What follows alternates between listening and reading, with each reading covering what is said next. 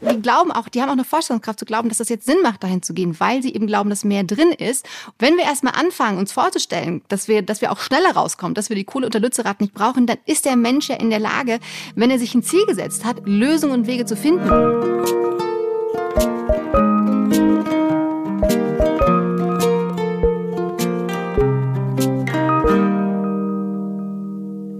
Tag, hallo und herzlich willkommen bei Hallo Hoffnung. Ich hoffe, ihr, ihr fühlt euch schon bei dem schönen Jingle, den wir haben. Ich kann es, ich habe heute wieder gemerkt, wie schön unser Jingle ist, Finn. Fühlt euch da auch so ein bisschen direkt in die, in die Hoffnung versetzt und nicht in die Hoffnungslosigkeit, denn wir wollen euch mit diesem kleinen Podcast ja Hoffnung geben. Ich, das bin Christiane Stenger, ich bin Moderatorin, Autorin und Podcasterin und mit mir zusammen bin ich auf der Suche nach der Hoffnung mit mit Finn. Stefan Finn Spielhoff. Ja, wir jingeln so richtig in die Hoffnung rein. Ich bin Texter und Autor, wohne in Berlin und ich sammle ja Zitate, unter anderem dieses hier von Shirley Jackson.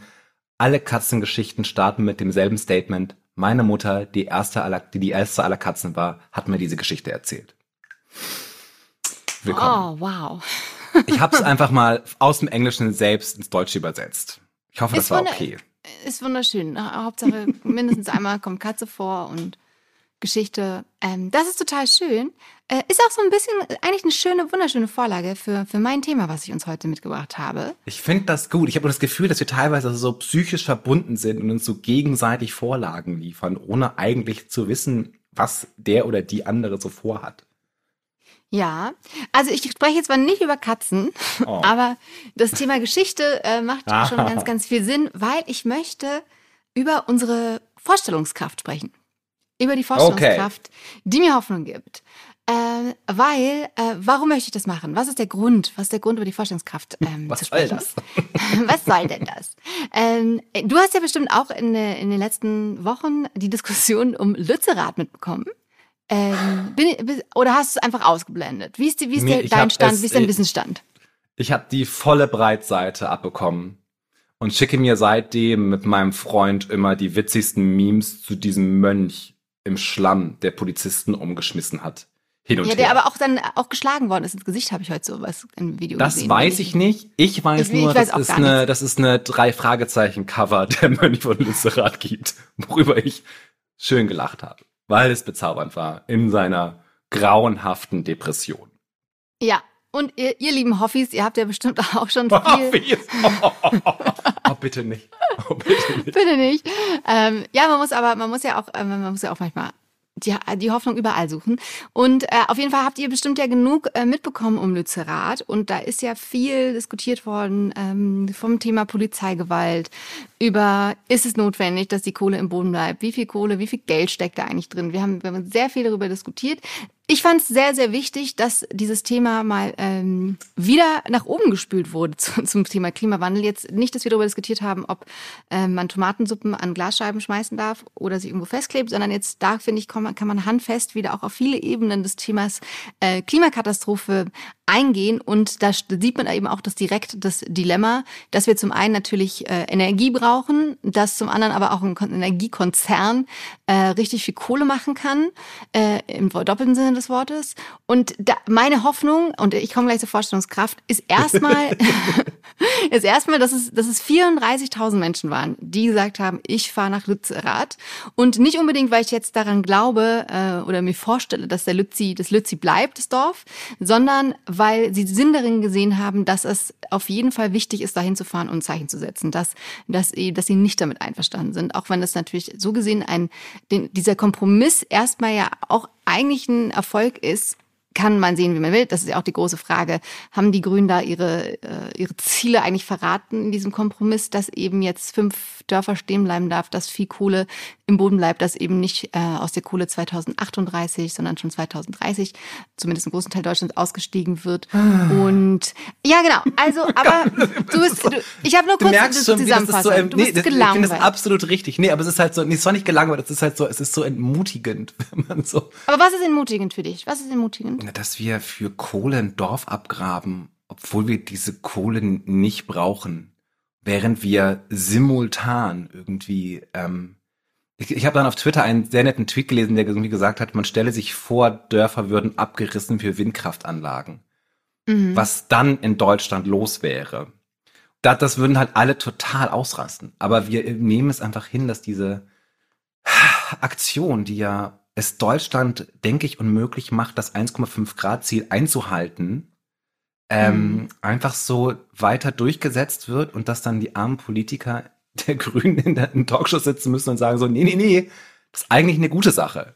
Also selbst die gute Sache ist immer noch zu schlimm. Noch nicht gut genug. Ähm, genau. Und was ich so, genau, was ich äh, jetzt, und es ist, ich, mein Aufbau dauert heute ein bisschen, wie du schon merkst. Ich bin, aber, okay. es, aber wir, kommen, wir kommen dahin. Ich ziehe mich ein bisschen zurück, ich atme nicht, nee, ich seufze nicht gut. mehr. Alles gut, ich äh, mag das ja auch, wenn du seufzt, weil dann, dann weiß ich auch, wie es dir geht und ähm, wie, unser, wie, wie gut unser Hoffnungsbarometer dann ausschlägt oder eben auch nicht. Oh. So, und auf jeden Fall habe ich dann den Herbert äh, Reul, ähm, Innenminister von Nordrhein-Westfalen, in der Talkshow am 15.01. von Anne Will gesehen. Auch der meinte, hey, das ist doch jetzt eigentlich, eigentlich Zeitpunkt, ein Fest zu feiern, dass wir diesen Kohleausstieg äh, erreicht haben, so viel früher und äh, vor zwei Jahren Jahren hätte er sich das einfach noch gar nicht vorstellen kann, dass das möglich ist, dass das eben der Hambacher Forst und die Dörfer bleiben und blablabla. So, und dann dachte ich mir, ja, hey, die Vorstellungskraft ist einfach bei der Klimakatastrophe ein Riesending, weil um dieses Problem Klimakatastrophe zu verstehen und auch ins Handeln zu kommen, muss man das auf einer emotionalen Ebene verstehen, plus, glaube ich, sich eine Zukunft vorstellen können, wie die Welt eben aussehen könnte, wenn es wärmer wird, dass das einfach sehr ungemütlich hier wird. Und mich hat auch teilweise Genau, und das, glaube ich, ist ein wichtiger Punkt, dass wir uns nicht, nicht die Folgen vorstellen können, wenn wir einfach so weitermachen wie bisher und eben auch so vermeintliche große Erfolge so hinnehmen, sondern dass es sich lohnt, eben weiterzukämpfen, weil die Zeit nicht nur rennt, sondern sie rast uns einfach äh, davon. Und deswegen finde ich aber auch diese 34.000 äh, Aktivistinnen oder ähm, DemonstrantInnen, die da waren, einfach, die haben, die glauben auch, die haben auch eine Vorstellungskraft zu glauben, dass das jetzt Sinn macht, dahin zu gehen, weil sie eben glauben, dass mehr drin ist.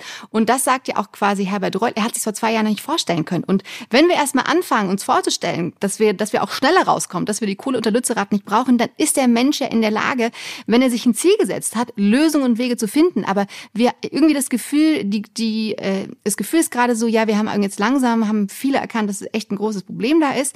Aber ich sehe eben noch nicht diese Strategie, die Vision, wie, wann, wo wollen wir da hin und wie kommen wir da hin. Und wenn wir erstmal uns ein Ziel gesetzt haben, ein starkes, großes Ziel, was vielleicht unvorstellbar unvorstellbar wirkt, dann ist doch der Mensch aber so innovativ und, äh, und äh, ist auch dazu bereit, weil dann auch Kohle da, also, also Geld da ist, Investitionen dahin fließt, wo sie hingehen soll, nämlich in erneuerbare äh, Technologien und eben nicht in alte Technologien, wie einfach Braunkohle, die einfach wirklich ähm, am meisten CO2 äh, ausstößt und einfach auch ähm, äh, auch immer noch super teuer ist, aber man kann immer halt noch leider so viel Geld damit verdienen. So, hier an diesem Punkt, und das ist aber so ein bisschen, ähm, es ist so ein bisschen absurd. Ich habe ich hab heute Morgen, ich bin sehr, sehr früh aufgewacht und dann kam mir so ein Bild im Kopf, auch um die Vorstellungskraft so ein bisschen besser, um mal die zu nutzen, auch ob man neue Wege gehen muss. Das ist eigentlich also ein bisschen so eine Experimentierfolge heute, lieber Finn, vielleicht.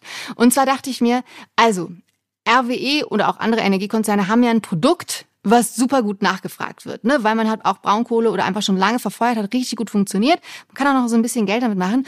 Und ähm, jetzt sagen aber alle, hm, okay, Braunkohle sollen wir eigentlich nicht mehr noch nicht mehr verfeuern. Müsste eigentlich ab jetzt komplett im Boden bleiben, damit wir irgendwie noch eine, eine, Chance haben. Und ich dachte einfach, es ist aber irgendwie kompliziert sich vorzustellen. Ich dachte, okay, lass uns doch mal ähm, Energiekonzerne als als Eisdiele vorstellen, ja, die halt schon seit hunderten Jahren Pistazieneis verkaufen, in dem Fall Kohle. Ich habe an mm. Pistazieneis gedacht, weil es schon speziell ist und man sich vielleicht vorstellen muss, ah, Pistazien kriegt man nicht sofort her.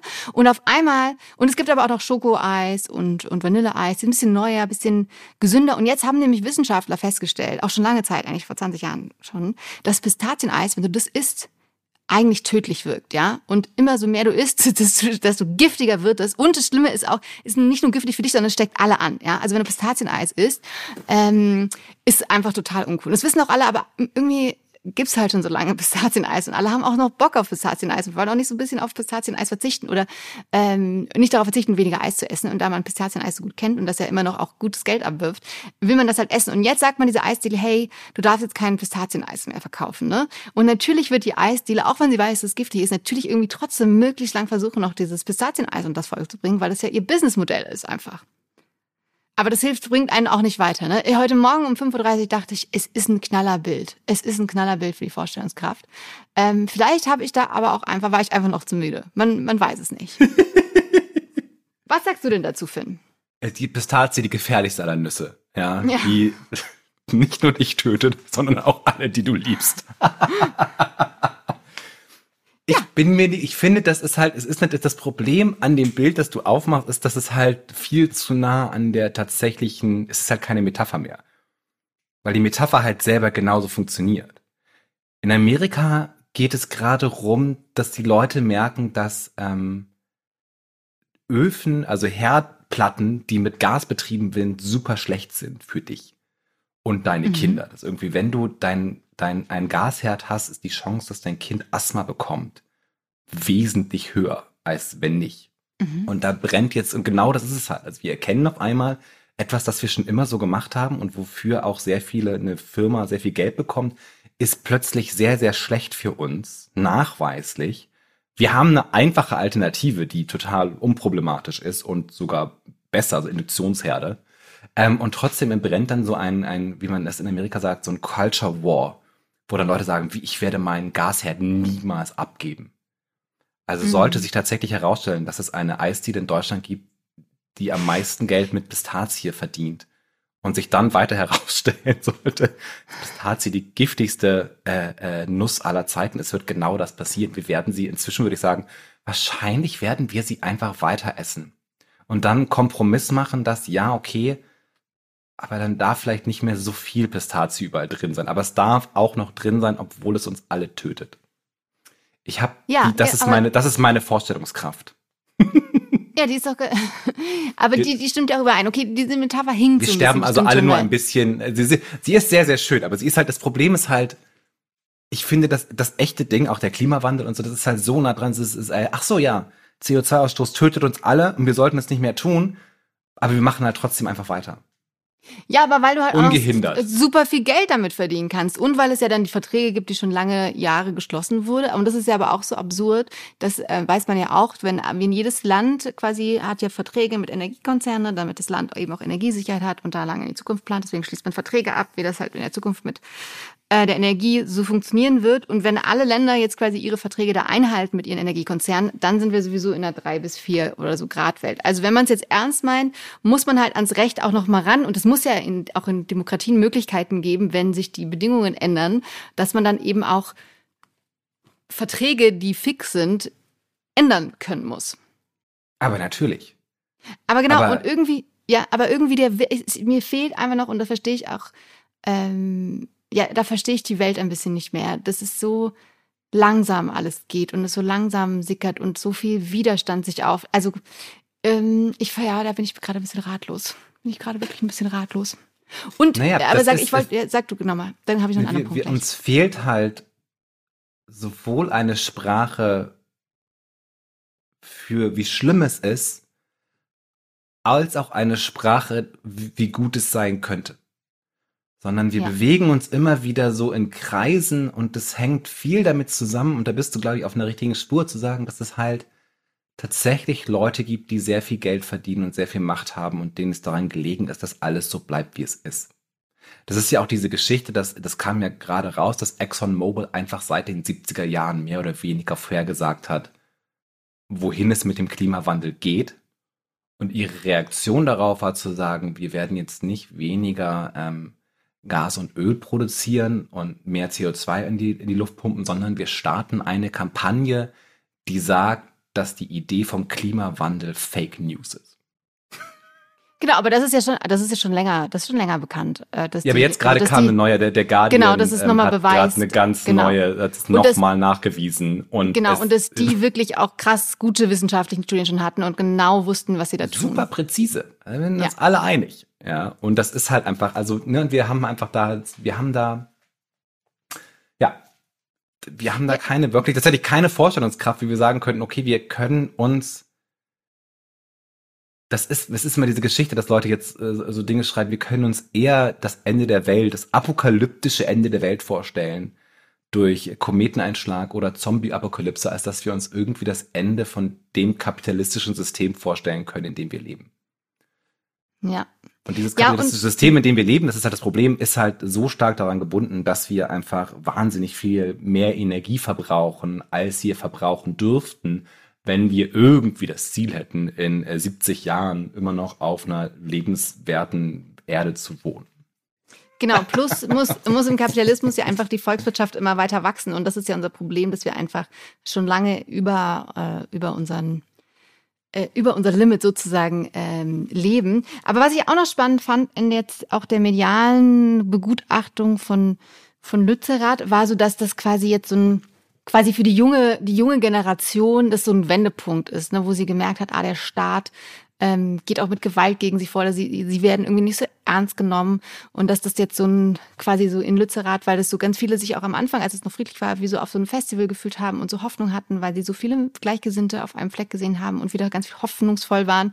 Also es war so ein bisschen Woodstock der Jugend und das auf jeden Fall, dass diese die Jugend jetzt einfach irgendwie noch noch stärker sich da engagieren muss. Aber das finde ich auch immer noch so krass, dass es da so auf die Jugend und auf diese jüngere Generation quasi abgewälzt wird, so als ob die ältere Generation wirklich gar kein Interesse daran hätte oder haben, also dass es auch wirklich nicht ihr Thema ist, sondern dass die Jugend sich da mal schön drum kümmern sollen. Aber äh, ältere Generationen haben doch auch Kinder und die haben doch auch alle Bock und Interesse daran, dass ihre Kinder noch in einer halbwegs lebenswerten Welt wohnen das hat mich auch noch irgendwie. Äh, ja, aber wenn ich halt vor der Entscheidung stehe, dass mein Kind in einer halbwegs liebenswerten Welt lebt oder bringe ich mein Kind mit dem Auto zur Schule, ist es halt praktischer, das Kind mit dem Auto zur Schule zu bringen. Das Problem ist halt, dass es halt, ja, uns fehlt das Vorstellungsvermögen zu sagen, okay, wie müssten wir eine Welt organisieren, damit wir sie, damit sie halt rettbar ist. Weil wir halt in so einem Trott drin sind, zu sagen, nee, wir müssen einfach so weitermachen wie bisher. Und wir haben sozusagen auch ganz große blinde Flecken dafür, ähm, wie es läuft. Ich habe von einer Studie gelesen, die tatsächlich sich auch damit beschäftigt hatte, wie wir über Autos reden. Und da mhm. wurden Leute gefragt, sozusagen wie zum Beispiel, ne, man muss akzeptieren, dass Autos die Luft verschmutzen. Mhm. Und sobald du das Wort Auto ersetzt hast durch zum Beispiel Zigaretten oder so, kam ein komplett anderes Ergebnis raus. Und wir mhm. akzeptieren, dass Autos einen wahnsinnigen Platz im öffentlichen Leben einnehmen und schlecht für die Gesundheit sind und schlecht für die Umwelt sind.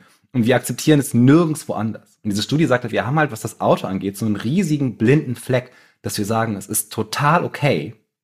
Weil es halt so bequem ist. Es ist halt einfach so super bequem. Weil es, ja, und weil es halt auch so eine ganz große Identifikationsgeschichte ist und weil wir so mhm. daran gewöhnt sind, diesen Kompromiss zu machen, zu sagen, damit wir alle Auto fahren können, akzeptieren wir, dass die Straßen unsicher für Radfahrer sind, dass die Straßen unsicher für Kinder sind. Wir akzeptieren, dass es wahnsinnig laut ist. Wir akzeptieren, dass giftige Dämpfe nonstop rausgeblasen werden.